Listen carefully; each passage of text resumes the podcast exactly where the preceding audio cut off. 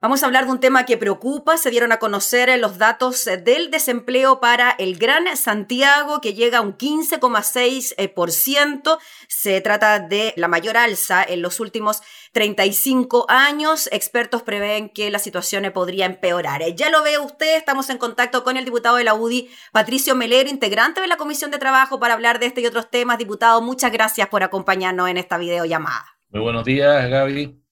Eh, sin duda, usted lo introduce, eh, cifras esperadas. Eh, habría sido sorpresivo que el empleo se hubiera mantenido.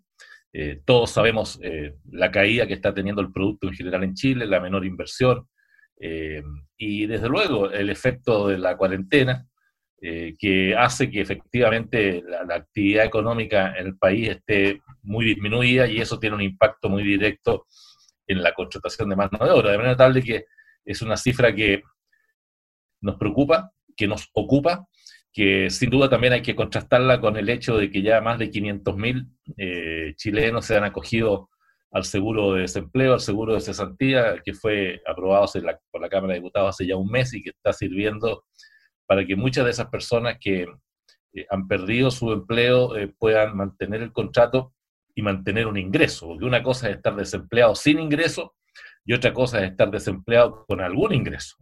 Y por eso que también eh, hay que rescatar eh, el efecto que está permitiendo esto todavía y también eh, lo que está haciendo ya desde el 29 de mayo y a partir del 10 de junio con mayor intensidad, también el pago del ingreso familiar de emergencia a 1.700.000 familias que están viendo también este beneficio ya las primeras se, pagaron automáticamente, las otras se van a pagar ahora porque hay que inscribirse, hay un procedimiento, eh, lo que nos permite paliar eh, en parte lo que estas cifras son y que vamos a contrastarlas porque eh, es importante, Gaby, aclarar que esta información que se publicó en el día de ayer es del, cinco, del, ciclo de microdatos de la Universidad de Chile.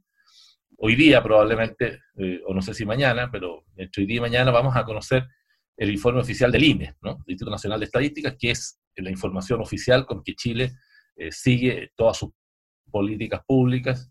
Normalmente las cifras entre el INE y el, Centro de Microdatos no son iguales porque tienen procedimientos distintos de cálculo. Yo creo que en todo caso igual el INE va a estar sobre el 10%, lo que de por sí es una cifra alta. Y también precisar eh, que lo que... Eso a nivel país, ¿no, diputado? Sí.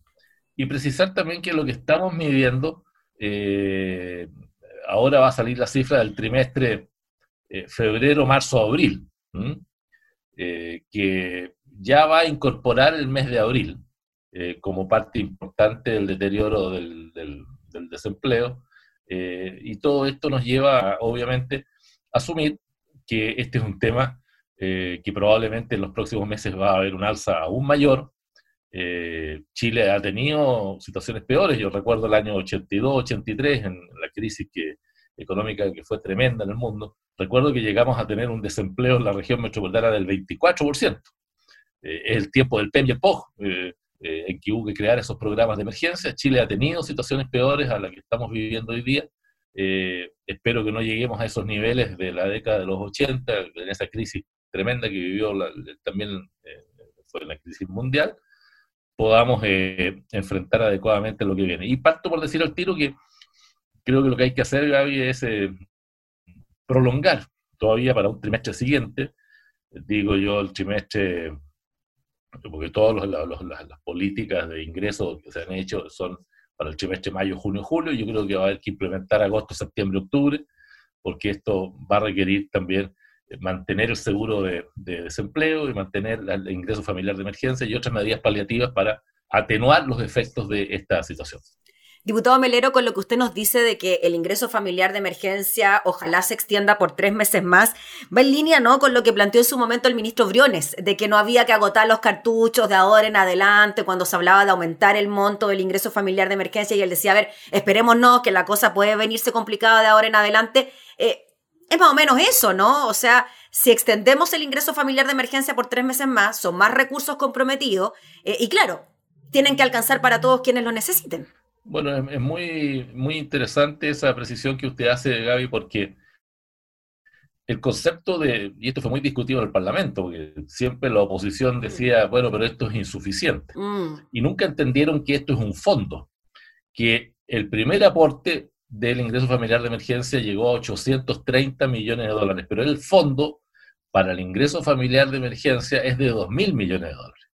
Y por consiguiente, eh, el concepto que estableció el ministro de Hacienda con, con, razón, y el tiempo le está dando la razón, que era importante guardar recursos para eh, situaciones que vienen eh, más adelante y que probablemente van a ser también peores, ¿no? Recordemos además un hecho adicional, que estamos entrando al trimestre de invierno, Gaby, que estacionalmente siempre es un trimestre en que el desempleo aumenta, porque todos los trabajos de la agricultura, del turismo, eh, del verano propias que generan eh, empleo también se terminan en los meses de invierno. Entonces nos junta la variación estacional de invierno con el efecto COVID-19 que hace que las cifras estén siendo muy altas. De forma tal de que recursos para mantener, eh, prolongar el ingreso familiar de emergencia y yo creo que hay que prolongarlo en, algunas condiciones levemente distintas, que no, que no, que, sea permanente y no vaya decreciendo mes. Eh, están los recursos para hacerlo. Que se mantenga el monto, digamos. Que mantenga el, subsidio, claro, por, por, los tres meses. Y el mm. seguro de, desempleo también tiene una, una dinámica eh, semejante, de forma tal de que también creo yo que va a haber que eh, prolongar, más allá de los, de los tres meses que cubría el seguro, eh, a un periodo eh, adicional. Recordemos que eso también tiene una importante cantidad de recursos. Y dejemos, eh, permítame agregar, Gaby, que al final todo esto, ¿Sí? estamos hablando de dos programas de transferencia directa de plata a las personas que están dentro del 60% de menos recursos.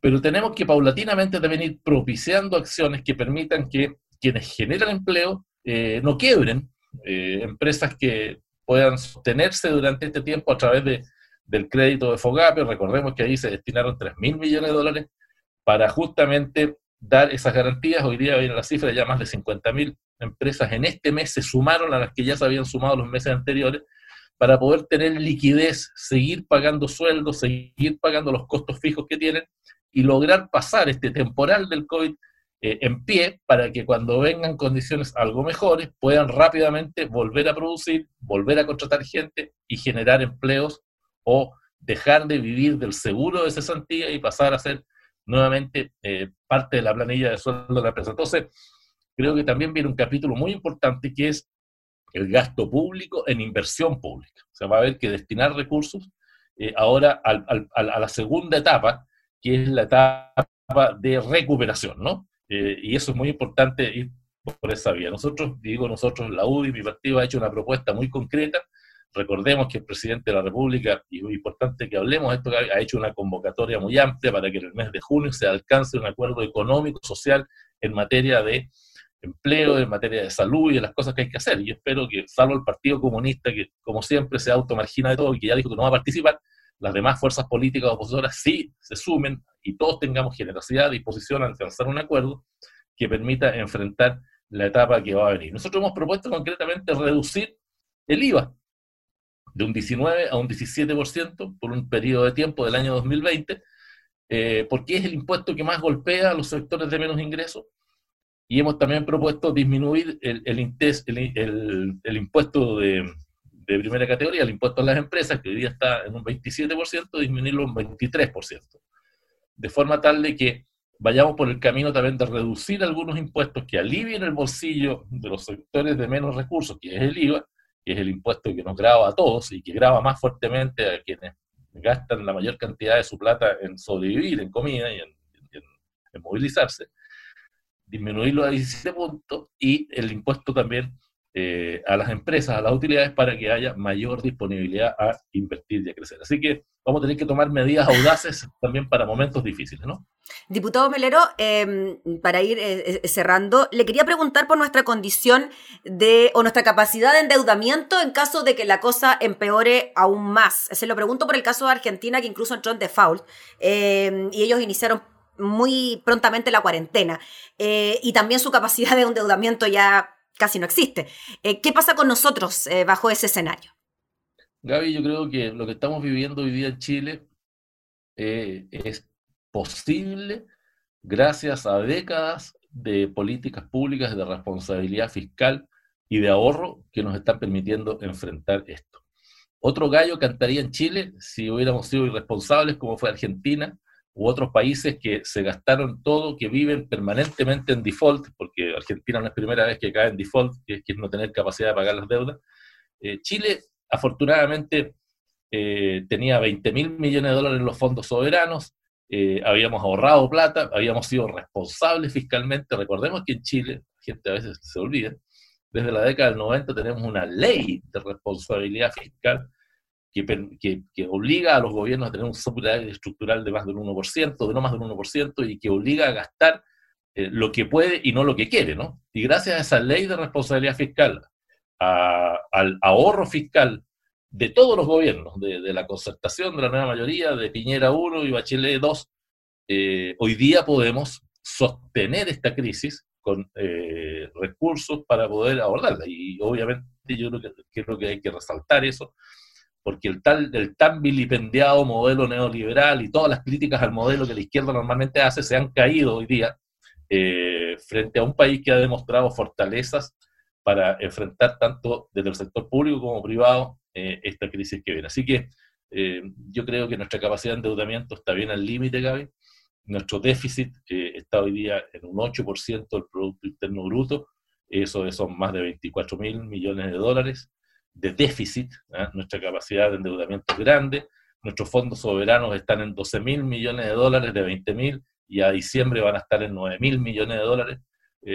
nos estamos gastando los ahorros estamos estirando y tensionando nuestra capacidad de endeudamiento, estamos al límite de nuestro déficit, pero estamos parados y todavía con alguna holgura para enfrentar las las etapas complejas que vienen más adelante.